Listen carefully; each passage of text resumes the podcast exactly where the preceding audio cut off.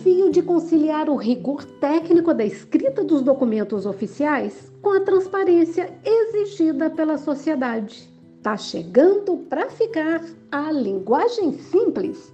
Mas afinal, o que é essa tal linguagem simples? Quem responde é a Mariana Alves, que é do Laboratório de Inovações e Governo da Prefeitura de São Paulo, que adotou em 2017 linguagem simples para falar com o cidadão. É um conjunto de práticas usado para transmitir informações de maneira simples, objetiva e inclusiva.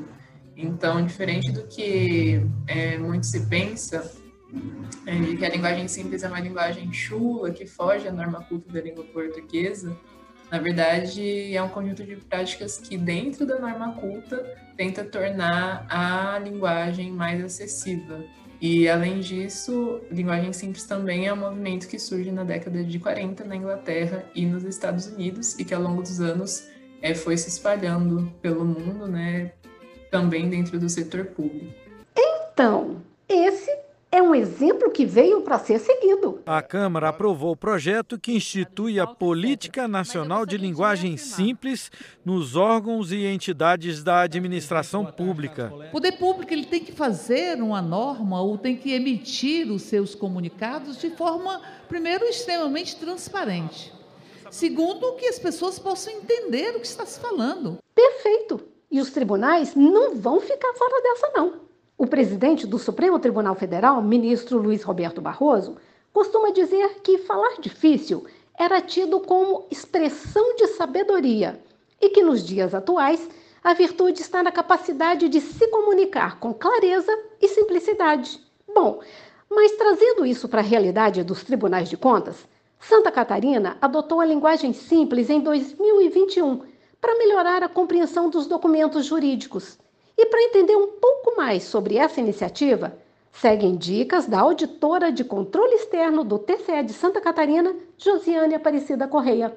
O principal projeto foi o grupo de simplificação da página da ouvidoria, onde foram aplicadas as diretrizes da linguagem simples e do direito visual, e para melhorar o acesso da população às comunicações, né? denúncias, solicitações de informações, sugestões, elogios. Então, a nova página, escrita numa linguagem mais simples, na ordem direta, com palavras conhecidas da população, é, frases curtas, é, com uso de ícones, botões, é, a organização né, com espaço, respiro entre as frases que facilita a leitura, o alinhamento fizeram com que o comportamento das pessoas que se comunicam com o tribunal mudasse e elas fizessem as comunicações por meio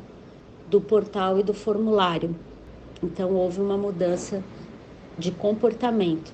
A linguagem simples é um instrumento de transparência. Exato! Linguagem simples e transparência tudo a ver.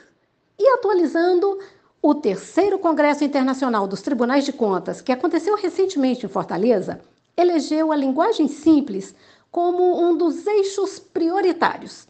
Quem explica é o presidente eleito do TCE de Pernambuco, o conselheiro Valdeci Pascoal. A Carta de Fortaleza, assinada por todas as entidades representativas do controle externo brasileiro, divulgada a partir dos debates e discussões ocorridos no terceiro Congresso Internacional dos Tribunais de Contas, em Fortaleza, mencionou expressamente que os tribunais de contas devem adotar a linguagem simples como diretriz de sua atuação. A carta reitera, na verdade, a nota recomendatória 4/2023, já publicada pela Tricom, a Associação dos Tribunais, Associação dos Membros dos Tribunais de Contas do Brasil.